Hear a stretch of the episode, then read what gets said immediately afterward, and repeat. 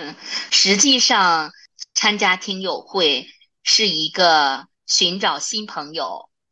寻找爱的陪伴、寻找爱的一个过程。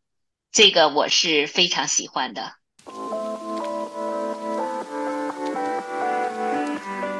Hello，大家好。Hello，大家好。这里是听说更年期，我是南希，我是思佳。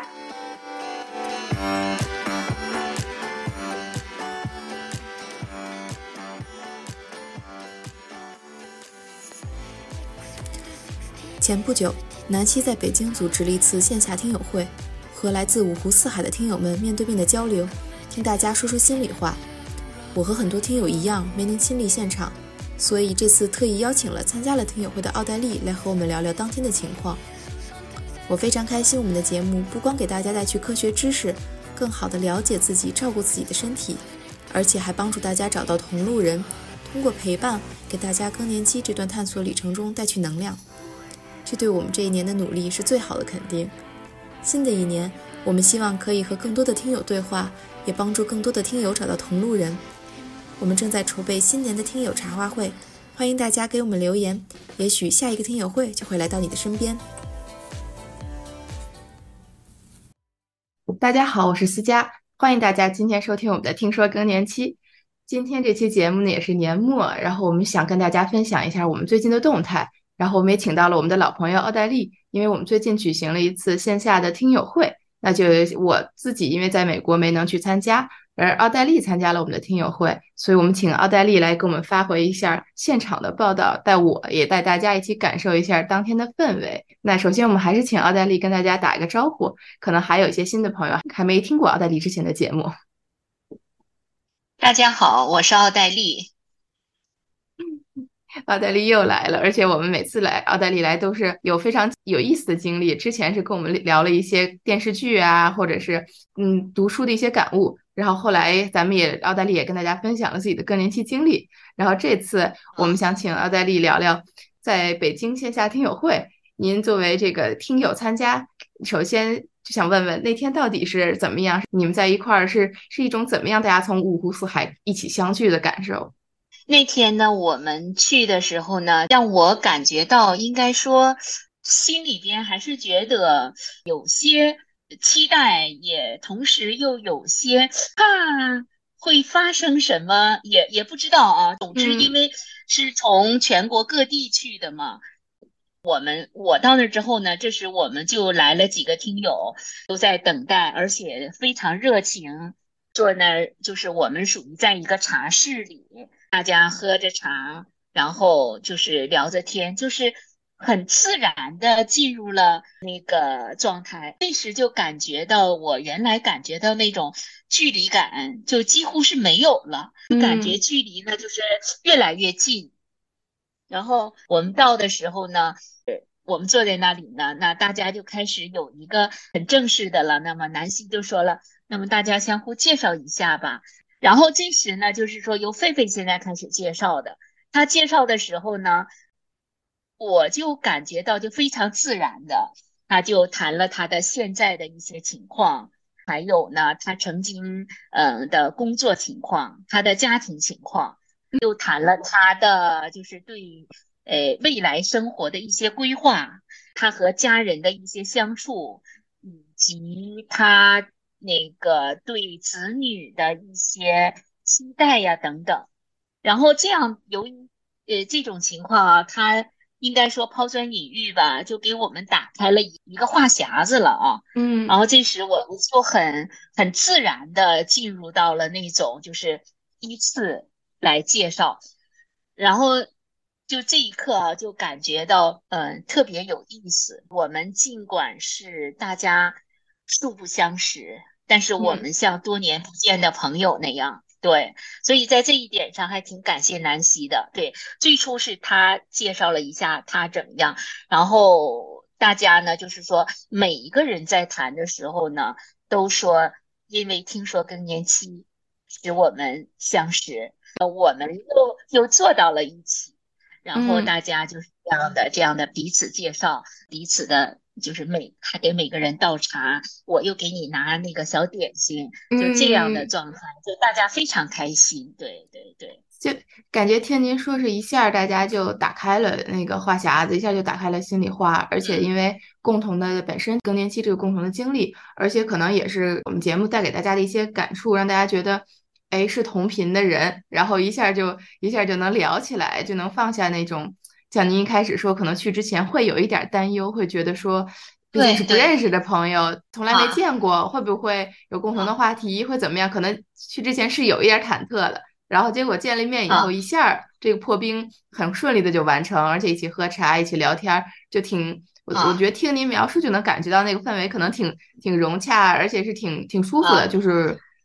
呃，毕竟第一次见也不会说特别激动，但是会觉得很温暖、很轻松。我觉得这点上我听着我我特别特别开心。然后我有一个问题是想想问的是，在那天去的是都是咱们。就是可能正在经历更年期的呃朋友们，还是说，诶，其实还有别的年龄段的听友也有。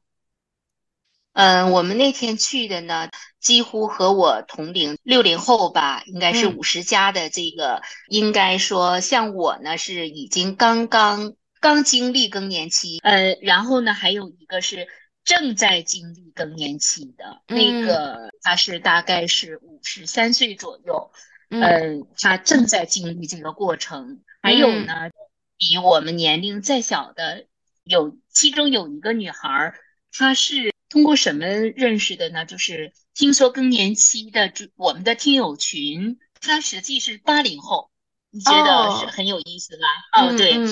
她呢实际上是什么呢？他认为他妈妈有现在的是正处于更年期的症状，哦，他妈妈可能也是那种高知女性。嗯嗯，然后呢有这个症状，但是呢，他妈妈说我不要去。结果女儿来了之后呢，呃，分享了他妈妈的情况，然后同时他也谈了他自己的这个一些就是这种荷尔蒙的情况啊，可能是他目前身体出现的状况。所以我觉得这个听说更年期的这个年龄段，从这个荷尔蒙和雌性激素这方面。嗯，就好像是不同年龄段，他们都关注这方面的。对，其实就像咱们一直说的，就是女性健康这个事儿，可能我们会习惯性的说，有些是经期的问题，有些是孕期的问题，有些是更年期的问题。但其实说到底，我们的那个荷尔蒙是一以贯之的，就是我们经期会影响孕期，经期和孕期也会影响更年期。就是虽然那个八零后那个姐姐可能跟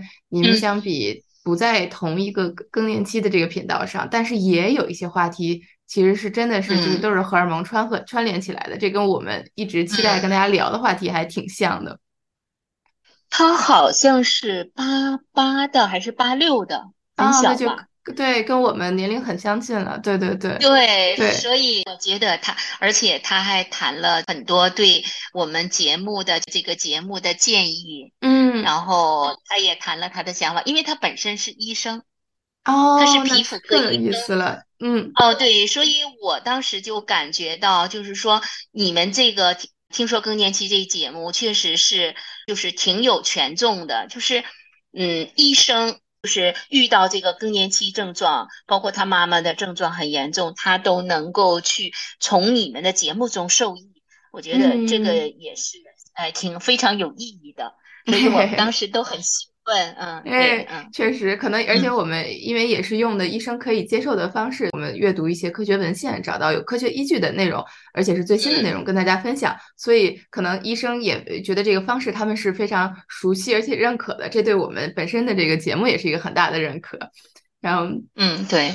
那那天去之前，您开始说特别忐忑又特别期待，您经历完了以后，感觉其实挺温暖的，挺有趣的。我就想问您，最期待的是什么？在这个聊的过程当中，您感受到了吗？我实际我最想去的动力呀，我是想听一下别人是不是和我的这个更年期的状况是一样的。嗯，因为听节目啊，或者或者你看书，就是你没有切身的体会到就那种状况。啊，对，然后我实际上在我们分享的时候呢，确实能够感受到，就是不仅感受到什么呢？当时我们在谈，就是那个女的是，她是五十四岁吧，大概，嗯，她是这样，啊，五十三、五十四这样，然后她出现了高血压的症状，然后我就问她，那你现在血压是多少？他说他的血压是那个，我说你到医院去了吗？他说去过，但是呢，嗯，我现在决定就是就是他医生没说说嘛，不想那个吃药或怎么怎么样。但是我呢就提出我的建议，那我呢当时就说我说如果你通过改变生活方式，嗯，我从我的经历来说，嗯，可能是因为你的雌性激素或者是嗯嗯这个荷尔蒙的问题，可能是为更年期的问题。可能会引起你血压的变化，那你可以试着调整生活方式，调整心态。他说是这样的呀，他说我也是从那个听说更年期的那个，然后这是南希呢在呢就立刻打断了我，他说呃你还是要先看医生。那么他又很自信的说我去看医生了，就是我觉得你们处处都是思维非常严谨。嗯，后来我们俩不自觉的，我们去另一个地方的路上啊，我们两个就是跨在一起啊，像多年的好朋友。然后我也分享分享我的，就是说啊，那你写啊目前这这样，你要注意观测，你早晚都要量血压，然后有什么情况，你第一时间要去医院。如果没有，你可能慢慢可能会平稳。然后我又谈了说，我曾经的几个同学也是这样的，后来就平稳了，可能是雌性激素的变化，血压的变化嘛。嗯嗯，他说对了，他说哎呀，你这个建议非常好，就这样的。然后这时另外有一个，也有一个菲菲，她还谈到她的婆婆。年纪比较大，就是八十多岁，她在北京。她说，我们每次到她家去的时候，她就很开心，她就觉得她没有什么病。嗯，但是我们是不去跟她相聚的时候，她就说她特别难受、不舒服。然后我们这些人立刻就产生一个共鸣，就是说这个需要陪伴。然后她就说，那么可能是他在更年期这个阶段，那个时候就很孤独，啊就这个意思啊。然后我们还有一个一一个听友呢，他就谈了，他说，呃，现在感觉到他更年期出现的这个情况，他就是说非常的有时候很自责，嗯，就是觉得他对他的母亲在有更年期的那个时候，他都没有去就是关心他和他。他说现对他说现在我回过来说。我现在想去，已经过去了，然后眼里都噙着泪水，但是我们都好像都有些嗯很很激动的那个，就是觉得很愧疚的那种。对我们这些人在谈的时候，给我一个最大的感触就是非常真诚，因为我们是通过心灵的碰撞去碰撞去交换，说跟你的原来的同事或者跟你的家人可能也不会说这些，特别是有一。个另外一个听友啊，他谈的，他就谈，他说他的母亲哦，他们家发生了特别大的变故，然后这种变故就是特别毁灭性的那种啊。实际上他回过来想，嗯，那一段时间恰恰是他妈五十岁左右，对，就谈这个，嗯，我感觉就那一天感觉也学习了很多，然后大家呢就是能够敞开心扉说出来。因为更年期心理上的这个陪伴还是也挺也挺那个的，就是你肾上腺素的分泌啊，你减少心情愉悦，那个嗯嗯，彼此讲了好久好久。嗯，这个也是当时另外一个呢，还谈到你们最新的有一期节目，就是玉琪医生谈的叫五十肩哦，他们立刻就说了，哎呀，五十肩，说你有吗？他有吗？就那种状况，就大家彼此说，哦，原来是这样的状况，就是确实是让我们很受益的，嗯，就感觉听您说完，我特别强的一个感受是我们可能。就是对更年期，首先一开始是不知道它是什么，所以比如说对妈妈那辈儿的更年期，我们是忽略的，或者是因为我没经历过，我们不能知道。然后后来等大家经历的时候，我觉得很多听您讲和很多听友的感受，给我听起来是大家一开始是会有很多非常理论的认知，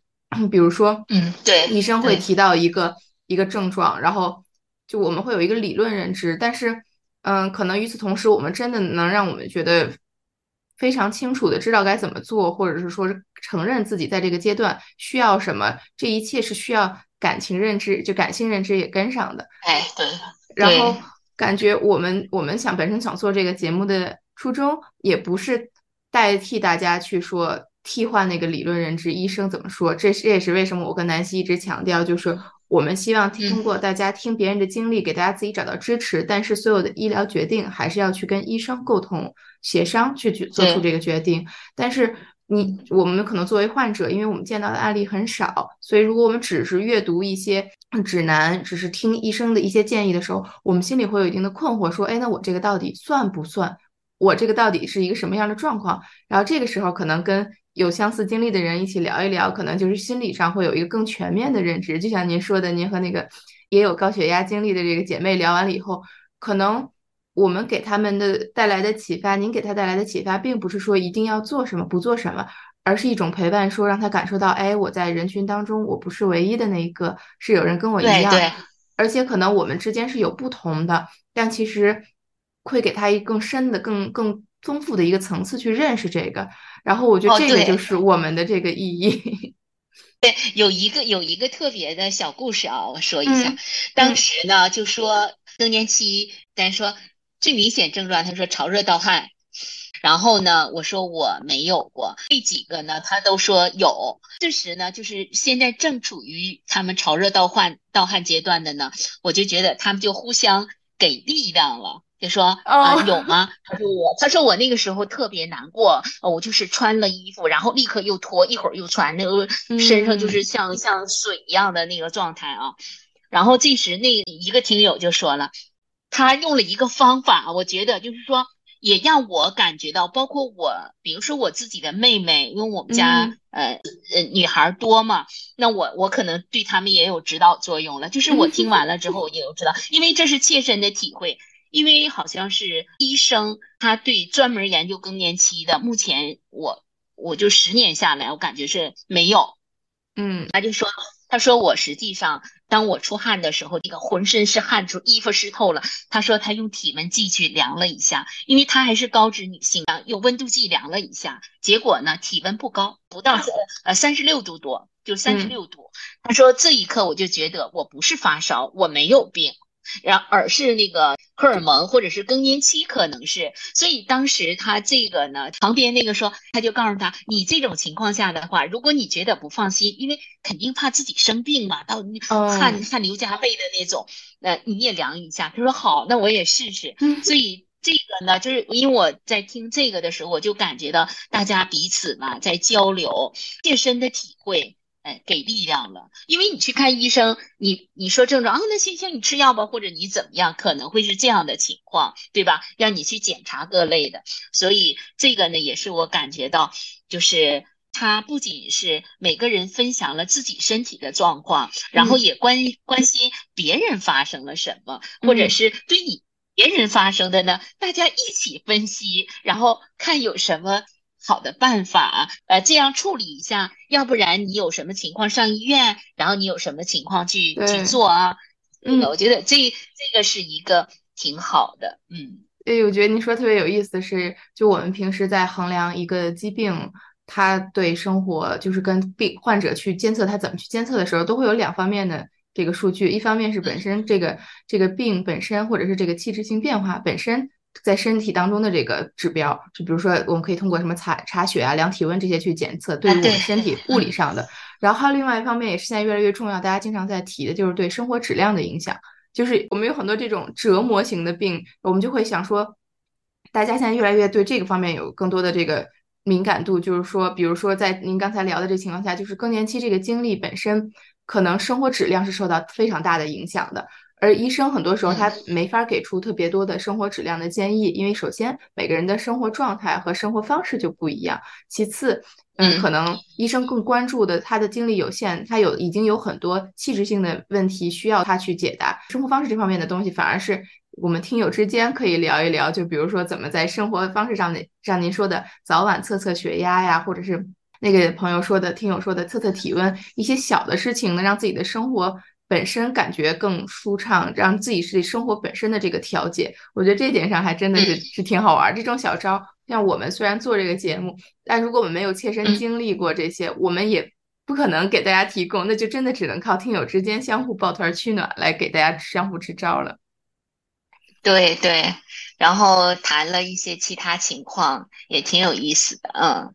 那这次经历给您让您觉得刚才说的这些东西，有没有哪些是让你觉得特别意外？呃，实际上，呃，我那天是感觉挺意外的啊，就是大家彼此介绍嘛，然后介绍中间呢出现一些，比如说他出现的这个情况，或者是他想做的事情，因为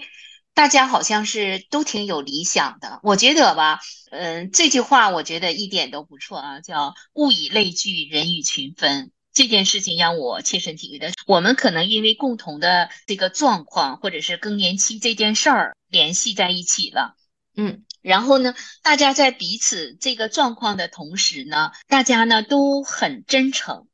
我当时就觉得，就是有说不完的话，然后大家都有强烈的分享的欲望，嗯，都想表达。哦，对，呃，每每一个人，有的人说完之后呢，突然他就急的也想把话插进来，就说说 他的这个状况。然后比如说他分享他运动啊，运动，他说我练瑜伽，我又是八段锦呐。然后还有的说他会跑步啊，然后有的还分享他的睡眠呐。所以这个大家都有强烈的表达欲望。我以为当时是会很沉默的，大家可能都不说。很很避讳的话题，对，嗯，然后他也会分享到他们，嗯，说他们同学会正值这个年龄段的，就像那个五十三岁的那个，他说我们大学同学会的时候，呃，正好我们年龄，然后说你是不是都不说？他说我们之间还是有时候会谈谈的，对，谈谈的。所以现在我是感觉对更年期这个话题不像以前，就是有点，嗯，不敢说，或者是说你更年期。像神经病一样的，就那种啊，没事找事儿的那个啊，还有。哦，另外一个我就觉得大家还都彼此非常尊重，就是一会儿你你就是会悄悄的把一杯茶倒在你边上，然后他会给你拿个电，就大家这个彼此尊重，而且彼此很理解、很关心，然后又非常共情，哎，这个就是让我感觉到就是特别的，就是呃，我当我要。离开的时候，我就会觉得，就是忽然我很牵挂他们，哦，就觉得啊，对，就有这种感觉，就是他们怎么样了？然后我会说，呃，那我再来北京，嗯，我从上海去的嘛，说我再来北京，那我们一定要去啊，你们来。心里还会想他会怎么样？呃，他出现什么状况？然后我们互相交流，而且我们又拍了照片，就特别有意思的一个是，本来呢，南希跟肥肥呢，他们上午已经聊了两个多小时，然后肥肥又跟聊了两个小时，将近四个多小时。他出来一天，然后我们呢就是聊两个小时嘛，大家就共同那个围叫围炉茶话嘛，嗯，就说那就结束呗。那么这时啊，我就觉得后来的这几个，他们说什么？咱们去吃饭吧。啊，要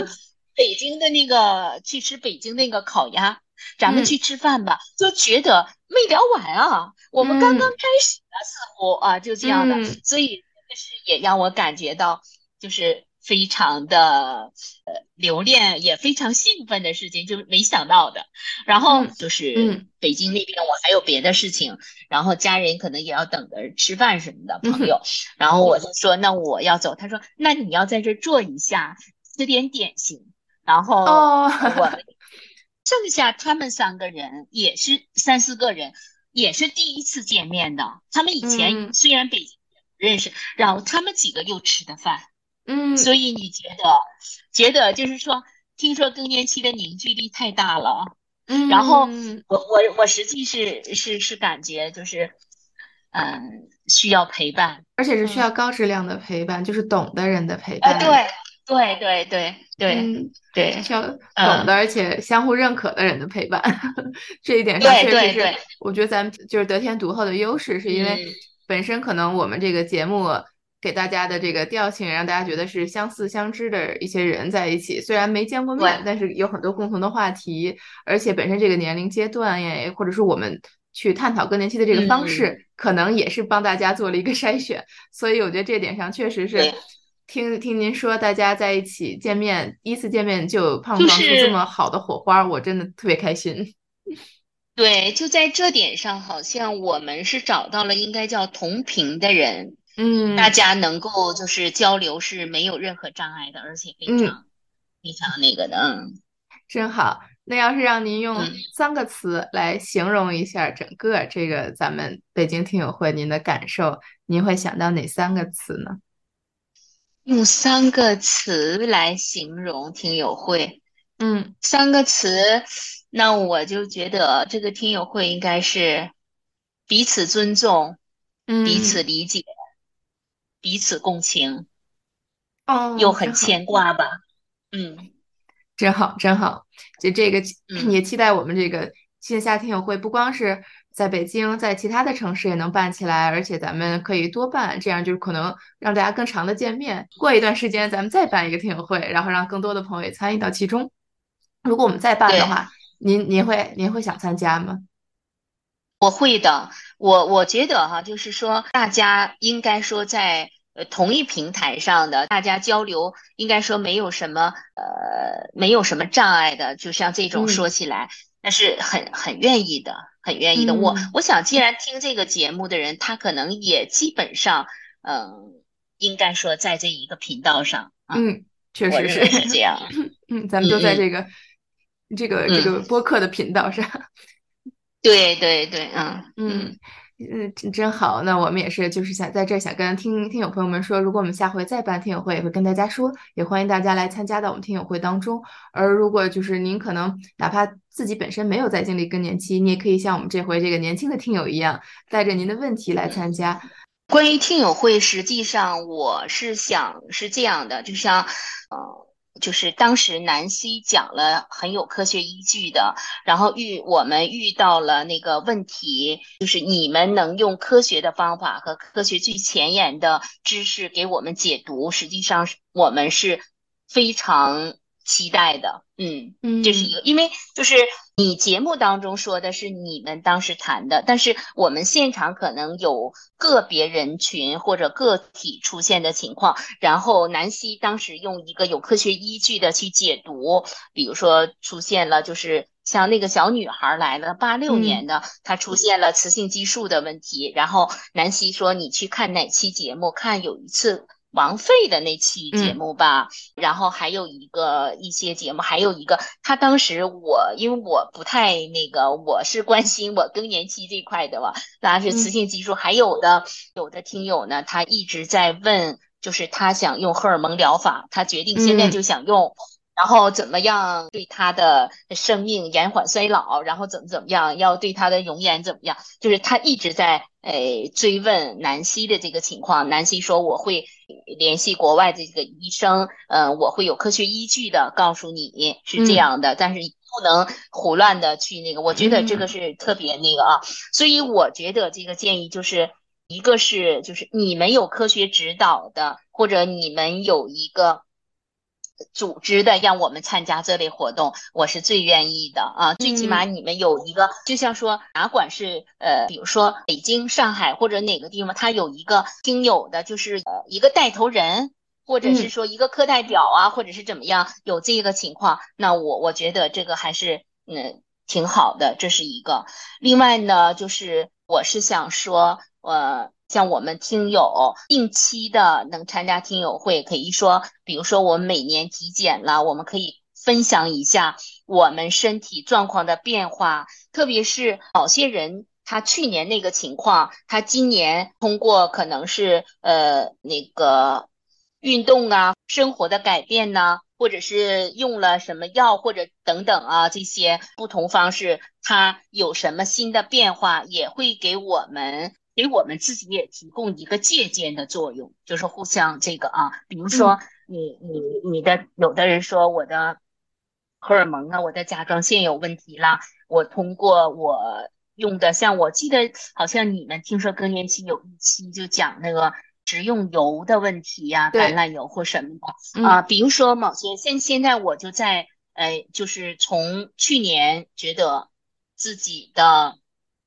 甘油三酯。一不低密度胆固醇，呃，有点高，那我就从去年体检到现在，我就改用，嗯，就是橄榄油。我看一下我在半年后体检会出现什么情况。嗯嗯，这个就是我觉得呢，大家共同分享的时候，也对，因为生活是在变化的，嗯所以每个人都在变化。但是你每个人的身体都是靠自己去主宰的，你嗯自己去控制的。所以呢，你自己吃什么和用什么是别人没法干预的，只有你自己去控制。所以这样大家互相哦，这样做挺好，有个借鉴。嗯，每个个体，这是一个。第三个，实际我想说的是，就是我挺期待的啊，因为我退休了嘛，我特别期待能有一个共同的项目，然后多一点时间，比如说有三天、四天，或者是最呃三四天，或者是一个礼拜，大家能短期在一起的这个活动，嗯，这个嗯活动啊，然后一个是交流活动。健康的知识，然后休闲或者一起去读书的活动，因为我觉得我们这个年龄段的人，特别是有人说六零后还是经济上还是比较富裕的一代吧。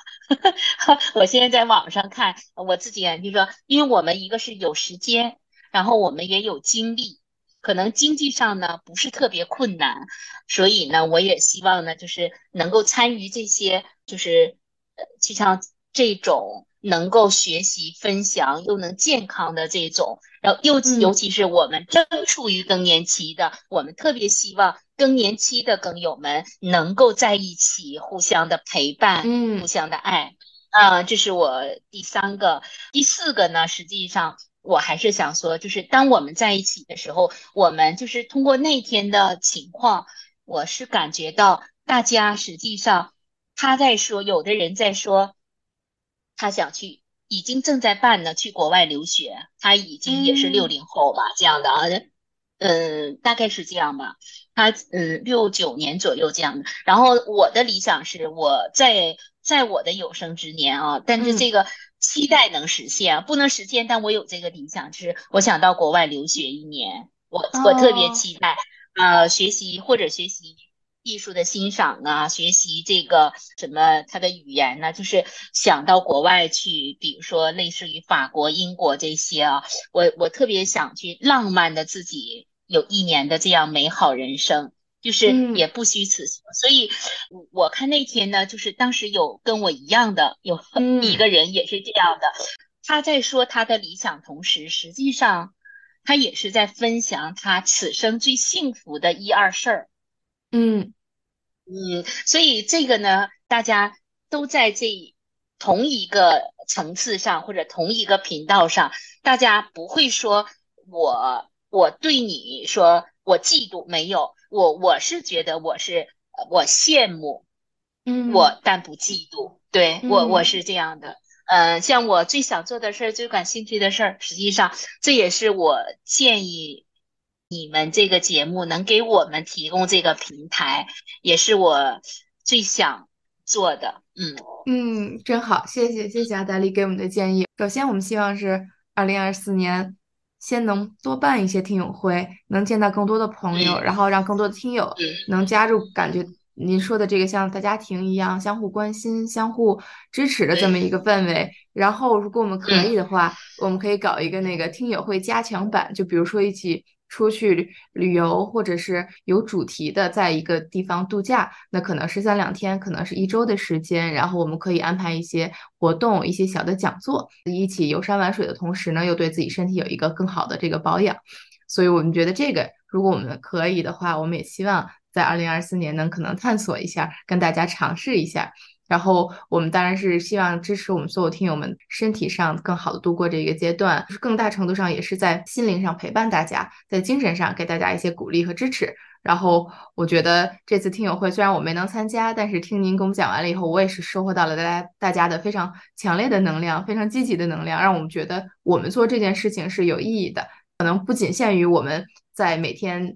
想录的节目，给跟大家在网上的互动，而我们听我们节目的这些朋友们，大家之间也可以互动起来，产生出更大的能量。然后这个也正是我们想看到的。嗯，实际上参加听友会是一个寻找新朋友、寻找爱的陪伴、寻找爱的一个过程。这个我是非常喜欢的，嗯，期待。呃，那我我我再申请一下啊，如果你们在全国各地有节目，我第一个踊跃去支持这件事儿，我参与这件事儿啊。嗯嗯，参与听友会，好的，行，那我们就更是正式向大家发出邀请了，就是如果在全国各地有愿意跟我们一起来办听友会的朋友，那赶可以跟我们联系，因为我们是非常希望能深入的认识大家，跟大家更深入的交流。那我们也是感觉到大家给我们的积极的满满的爱。